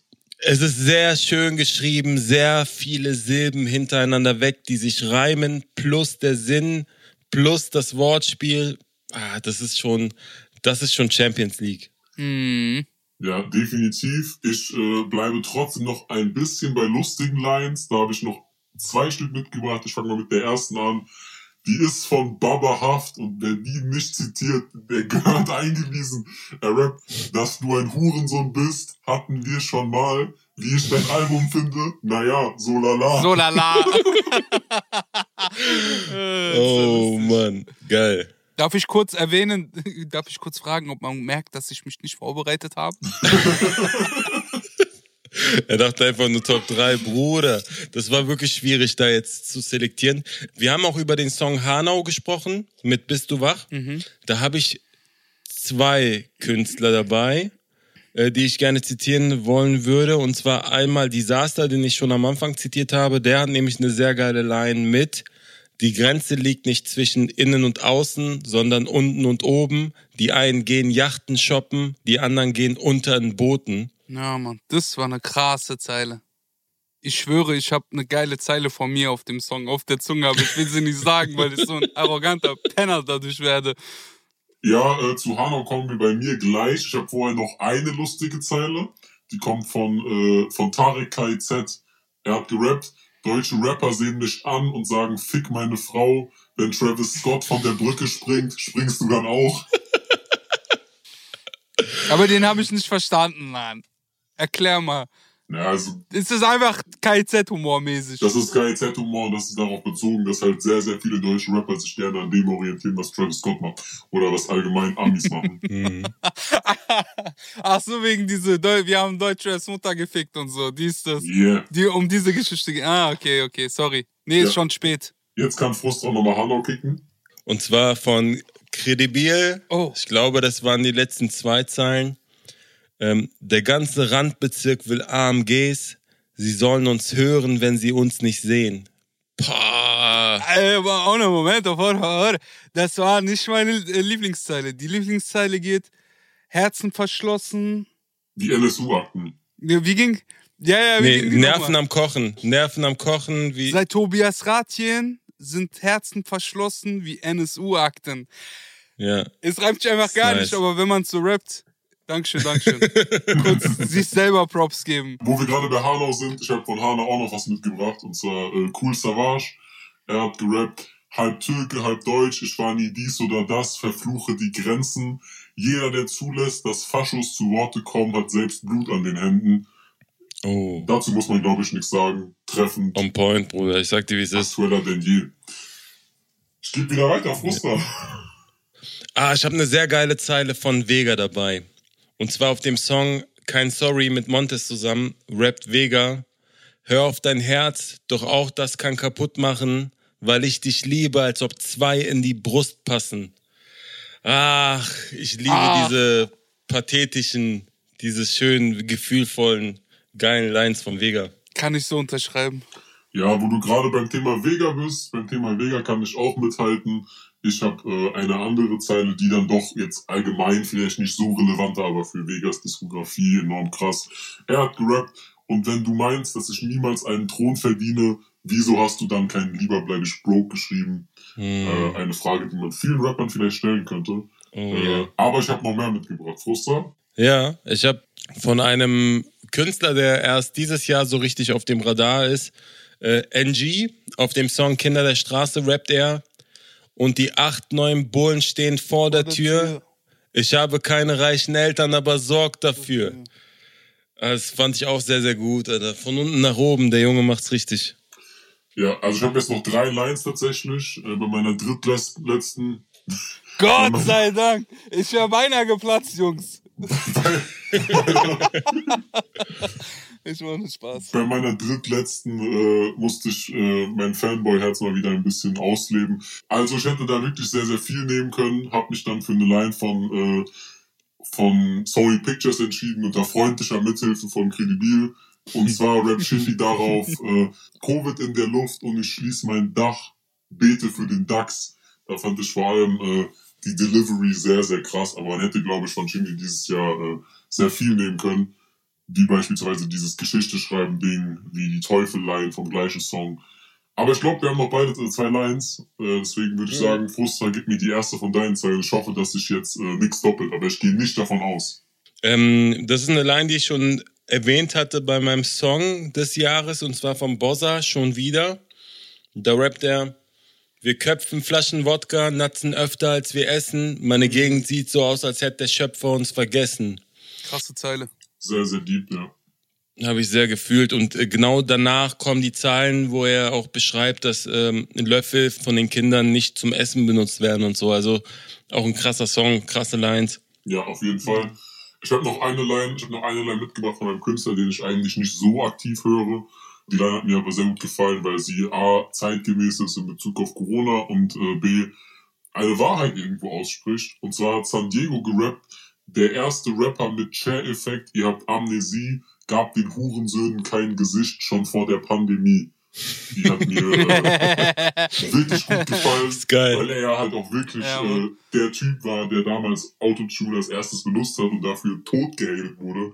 Und ein Jahrzehnt später äh, macht es jeder. Äh, auf dem Zuhälter-Tape mit Kollega, nee, auf dem Aura-Tape mit Boss-Aura. Genau. Auf dem Boss-Aura-Tape mit äh, Kollega, ich erinnere mich daran, dass, dass äh, wir eigentlich auf Farid gewartet hatten und auf einmal kam San Diego und es war äh, ganz, ganz schlimm. Cringe. ganz, ganz weit weg von mir. Ja gut, Fuster, dann gib mir deine letzte. Ich gebe dir die letzte Line. Ist ähm, tatsächlich auch meine Top 3 Line. Wie gesagt, ich könnte jetzt nicht sagen, was meine Lieblingsline für das gesamte Jahr ist, aber diese Zeile gehört definitiv dazu. Die kommt auch von Credibil, Hiob. Oh. Und zwar, von wo ich komme, lernt man leben ohne Angst, doch Fernbedienungen sind in Folie gepackt. Meine Reibe sind voll unsauber. Erstens und zweitens denken die Leute, ich habe hier manipuliert. Ich enthalte mich und du zitierst die beste Zeile des Jahres. Nö, nö, nö, nö, nö. Ach was, die Leute wissen, du bist der beste Rapper in Deutschland und äh, das ist so eine einmal im Jahr musst du es mir zurückgeben irgendwie, dass ich äh, so ein großer Frustra-Fan bin. Ich nehme mich dankend an, nehme mich dankend an. Ja, ich erlöse die Zuhörer und Credibil dann auch mit meiner letzten Line, die ich dominiert habe. Auch ein bisschen aus Ego-Gründen, aber auch, weil ich die Delivery geil fand. Und zwar hat Azad gerappt, der Erste, der kam, der Letzte, der geht. Nach diesem Album hier wird Deutschrap fresher denn je. Das äh, hat mich persönlich sehr gefreut. Ich musste lachen, als ich das gehört habe, weil Azad natürlich einfach auch ein, ein Kindheitsheld von mir ist. Und äh, von ihm dann so eine Line Mhm. zu hören, nachdem man so ein Meme etabliert hat, war auf jeden Fall geil. Ich möchte noch äh, final sagen, ich habe keine Trap-Lines des Jahres äh, nominiert. Das äh, überlasse ich Boss Explosive, der bringt ja regelmäßig die schlechtesten Deutschrap-Lines. Muss auch sagen, dass ich hier teilweise auch Lines auf dem Tisch hatte, äh, wie beispielsweise sehr, sehr viel aus dem äh, aus dem Conan und Xenia Song von Shirin David. Da wurde sehr viel eingeschickt. Es wurde auch sehr viel eingeschickt äh, aus dem Bushido-Song mit Yuri, so gerade die Flair-Disses. Aber ich habe mich im Endeffekt dagegen entschieden, hier Künstler und Künstlerinnen zu nominieren, von denen man weiß, dass die Lines einfach nicht von ihnen kommen. Und äh, die wollte ich hier dann ungern in der Kategorie Line des Jahres äh, küren. Auch wenn die Lines auch dann von, was weiß ich, Bossa, Animus, wer auch immer, trotzdem äh, krass geschrieben waren. Hm. Ja, in diesen Sessions wäre ich auch gerne gewesen. Mit diesen ganzen, ne? Stripclubs. Na gut, hättest du jetzt nicht drüber sprechen können, Bruder, wegen NDAs und so. Okay. äh, wir kommen zum nächsten und zum abschließenden Thema für heute in unserem Jahresrückblick 2020. Die Newcomer des Jahres. Bester Newcomer. Ich halte mich kurz und knapp. In der Folge 5 im Resümee haben wir das erste Mal Sam Parks gehört.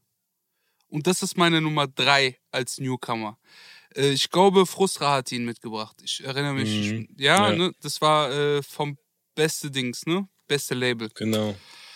Äh, ein sehr, sehr krasser Newcomer, der es scheint so etwas verschwunden ist aktuell. Also Mhm. es gab eine EP, die kann man sich auch anhören.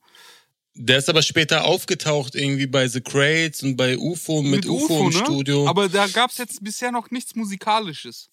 ich glaube, da sind einige Sachen in der Vorbereitung, Bro.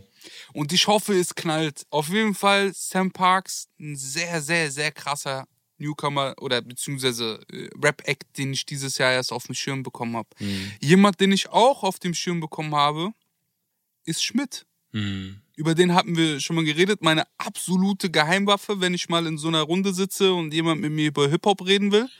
So, dann packe ich den immer als allerletztes aus und wenn ich dann anfange, die Videos zu zeigen, dann ist meistens äh, Schockstarre. Die Leute reden dann nicht weiter.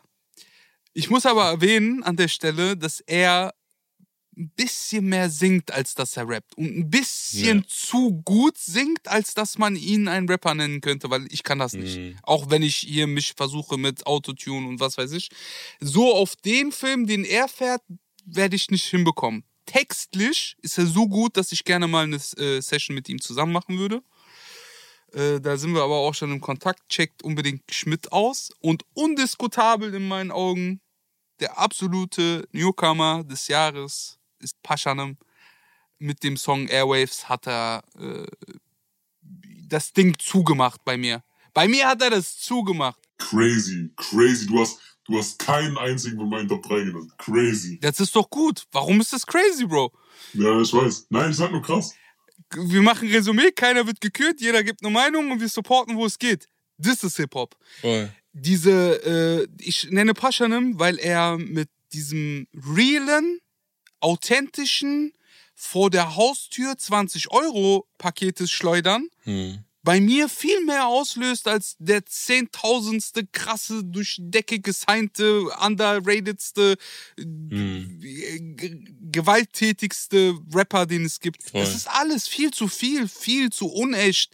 Wir wollten im Hip-Hop was Echtes haben und haben uns verstellt wie noch nie, habe ich das Gefühl. Ja. Und äh, junger Paschanem ist für mich nach Shabab Spotten, was ich nicht zu diesem Jahr zähle, nach Hauseingang mit Airwaves, ein für mich der stärkste Newcomer des Jahres, weil er rappt, weniger singt, weil er neue Beats benutzt, Mhm. ja, dieses New Wave Ding aus Berlin so ein bisschen Repräsentiert, ne? zieht, will ich fast schon, ja, ich will fast schon sagen, er zieht diese Sache so Mhm. es wirkt für mich, als ob er der äh, Anführer von diesen Jugendlichen aus Berlin ist, Dogma-TV-mäßig. Weißt du, was ich meine? Ja, safe.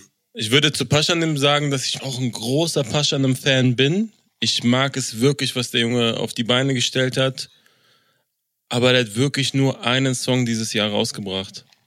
Einen Song. Hauseingang kam Ende letzten Jahres raus. Ich verstehe. Und es ist Wahnsinn.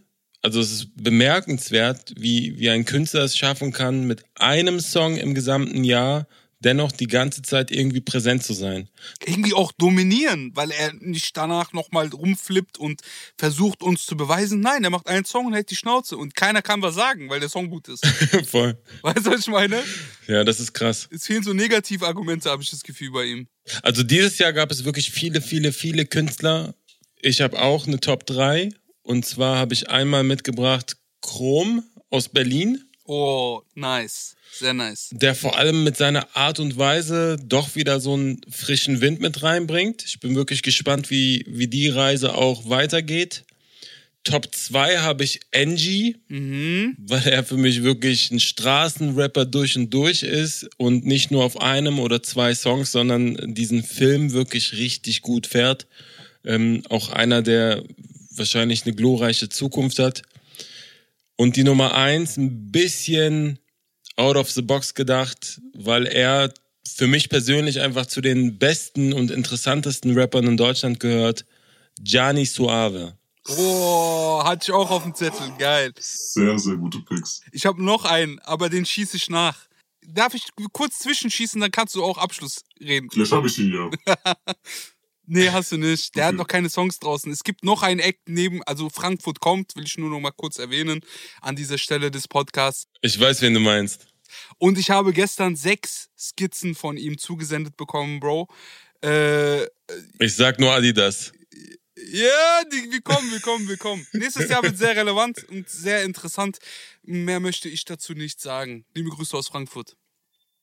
Ja, dann Okay. kommen wir jetzt äh, zu meiner Top 3. Was interessant ist, ist, dass äh, mein Platz 1 bei keinem von euch beiden eine Rolle gespielt hat. Dazu aber gleich mehr. Äh, ich würde erstmal noch zwei Künstler ansprechen, die es jetzt nicht in meine äh, Top 3 geschafft haben, äh, die ich aber trotzdem sehr stark fand. Äh, zum einen, den hat lustigerweise Sido in meiner Insta-Story vorgeschlagen, Bossa. Da habe ich aber ja schon mal gesagt, dass mich dieses ganze Rumgefeature zu sehr angekotzt hat. Dazu äh, war es so, dass er, wie Frustra äh, mir heute erst mitgeteilt hat, auch 2019 schon am Start war. Deswegen dann letztendlich nicht in meiner Top 3, obwohl es überkrass bemerkenswert ist, was der Typ dieses Jahr alles gemacht hat, so inklusive äh, Voll. Schreiben für andere Künstler. Jemand anderes, den ich nicht in meiner Top 3 habe, äh, aus dem ganz simplen Grund, dass ich darauf spekuliert habe, dass ihr ihn beide äh, nennen werdet, ist NG. Er wurde auch genannt, es wurde sehr viel zu ihm gesagt. Knapp nicht in meiner Top 3.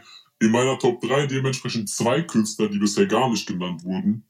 Auf äh, Platz 3, auch wenn er vorher schon am Start war, aber meiner Meinung nach so den größten Sprung gemacht, 2020, Ramo Hm. der äh, auch auf dem Assad-Album drauf war. Fand ich sehr stark, hat mir sehr gut gefallen. Auf Platz 2 wurde schon genannt Chrom. Da haben mich ausnahmslos äh, alle Songs abgeholt, die er rausgebracht hat. Voll. Und auf Platz 1 bei mir persönlich Life is Pain Signing Ruhr.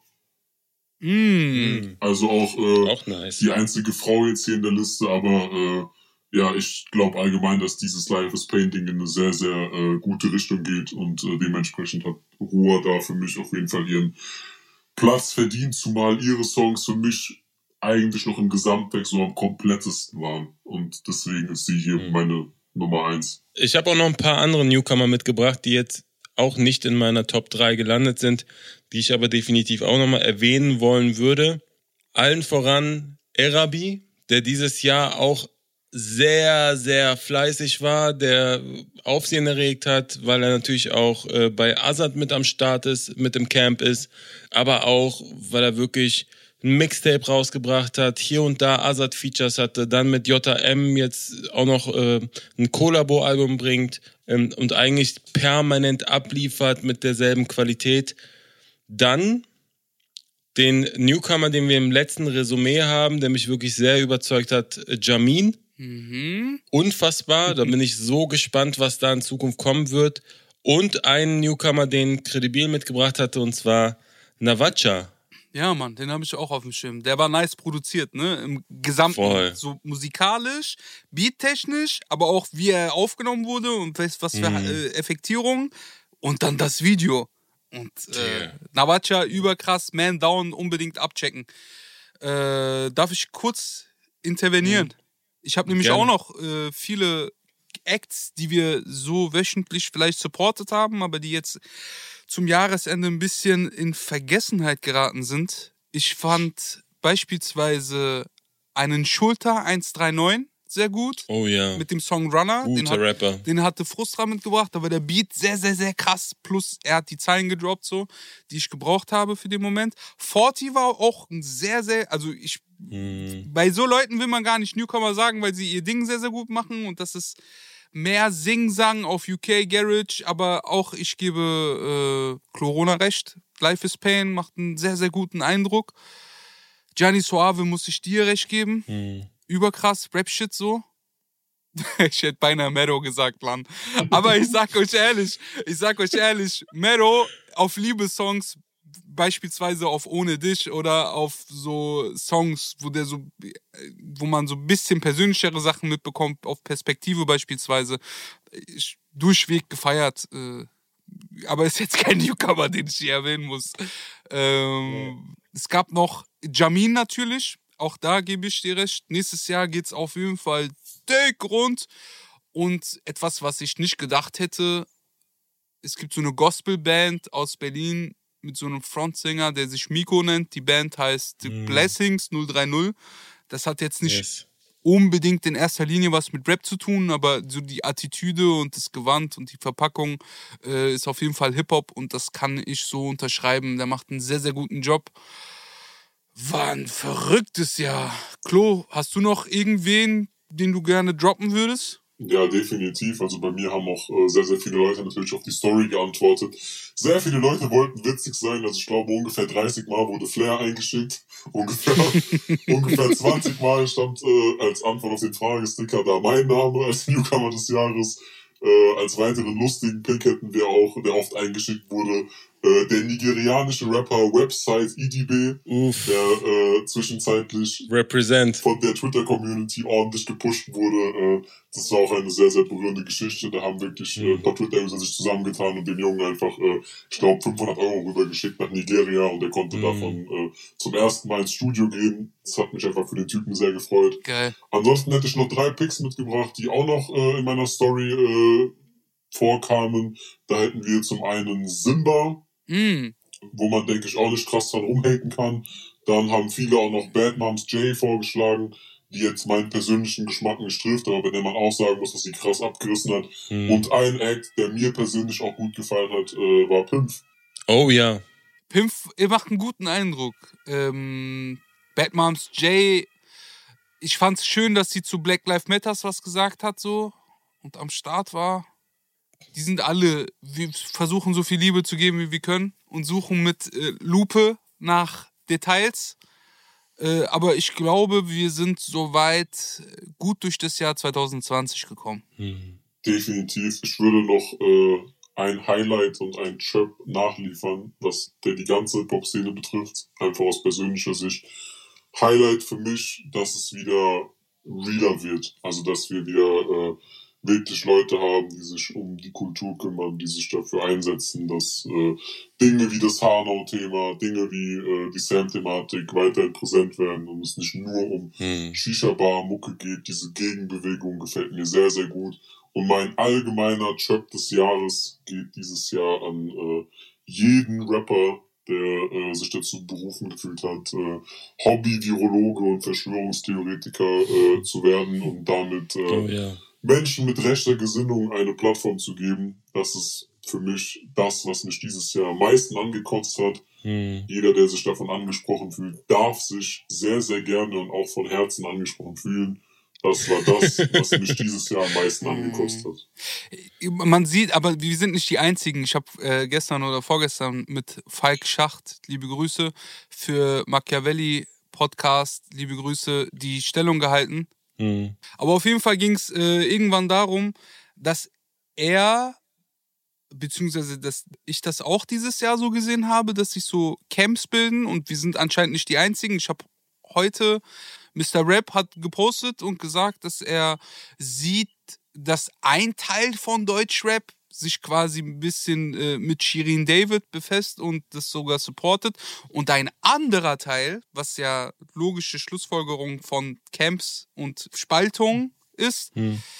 äh, sich dagegen ausspricht. Und ich mag auch diese Art, die Künstler mitbringen, die echt sind. Ich kann realen Rap immer mehr deutlicher und viel schneller erkennen. Ich erkenne sehr, sehr schnell, ob jemand das ernst meint mit der Liebe zu dieser Sache oder ob das jetzt nur ein Zeitvertreib oder möglicherweise sogar äh, Hm. finanzieller Hintergrund ist, hier mitzuspielen. Hm. Deswegen freut es mich, Safe. dass auch andere Leute das so sehen, dass Klo, ich und vielleicht sogar Frustra damit nicht alleine sind. Ja, das klingt so nach Schlusswort. Und äh, wenn ich auf die Uhr schaue, dann wird es wahrscheinlich auch Zeit. Das Jahr war sehr, sehr brisant. Ich bin total froh, dass wir diesen Podcast hier machen, dass wir Ja, in dieser. Dreier- und Vierer-Konstellation, auch wenn Hella Gossip heute nicht dabei ist, ähm, zusammen diesen Podcast machen. Vielen Dank an die wirklich fünfstelligen Hörer jede Woche. Das zeigt, dass auch viele Leute genauso wie wir denken, dass es Zeit ist, auch mal mit der Lupe nach Qualität zu suchen. Und zum Glück haben wir manchmal auch Wochen, wo wir gar keine Lupe brauchen. Du hast es gerade schon erwähnt, Credibil. Es gibt äh, noch den Mammut-Podcast-Remix, der am Ende des Jahres kommen wird äh, beim Machiavelli Politik und Rap-Podcast. Da bin ich auch vertreten mit äh, Jonas von hiphop.de. auch wenn wir in den letzten Folgen tatsächlich sehr oft gegen hiphop.de geschossen haben. Und du hast einen äh, sehr niceen Talk mit Falk geführt. Also für den Fall, dass ihr Resümee die nächsten zwei Wochen vermissen werdet, äh, check bitte den Mammut-Remix aus. Ansonsten würde ich sagen, besinnliche Weihnachtstage von mir. Guten Rutsch.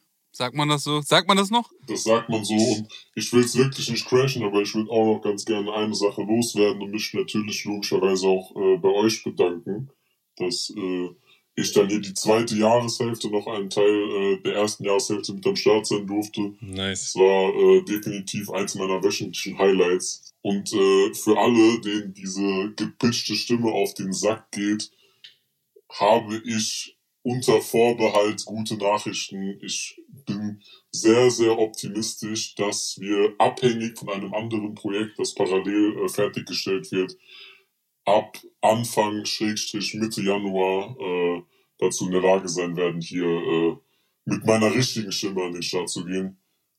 Und äh, ja, auch von mir riesiges Danke an euch, danke an die Zuhörer und wir hören uns ja. Ich möchte mich auch nochmal bedanken, ganz herzlich bei den Zuhörern. Empfiehlt diesen Podcast weiter, auch wenn wir uns erst wieder im Januar hören. Ganz großer Dank an Frustra, ganz großer Dank an Helagos, ganz großer Dank auch an Klo. Äh, allen dreien danke ich, dass sie sich versuchen, für Hip-Hop einzusetzen und Kultur zu pflegen. So möchte ich es kurz halten, kurz und knackig. Alle verstehen, was ich hier vorhabe mit diesem Gesindel von Deutschrap. Hm. Und hat wirklich Bock gemacht. Gut, dass wir diesen Podcast führen. Ja, Mann. Schön für euch da zu sein. Ey, yo, ich melde mich ja nochmal ganz kurz nach der Aufnahme bei euch zurück. Äh, ich habe nämlich völlig vergessen, äh, Luciano featuring äh, Shirin David als Track des Jahres mitzunominieren. Es war zwar nicht so schlimm wie die Dinger, die ich da noch genannt habe, aber es hätte sich unvollständig angefühlt, wenn ich den Song nicht nenne. Dementsprechend Bo Bo Bo Bo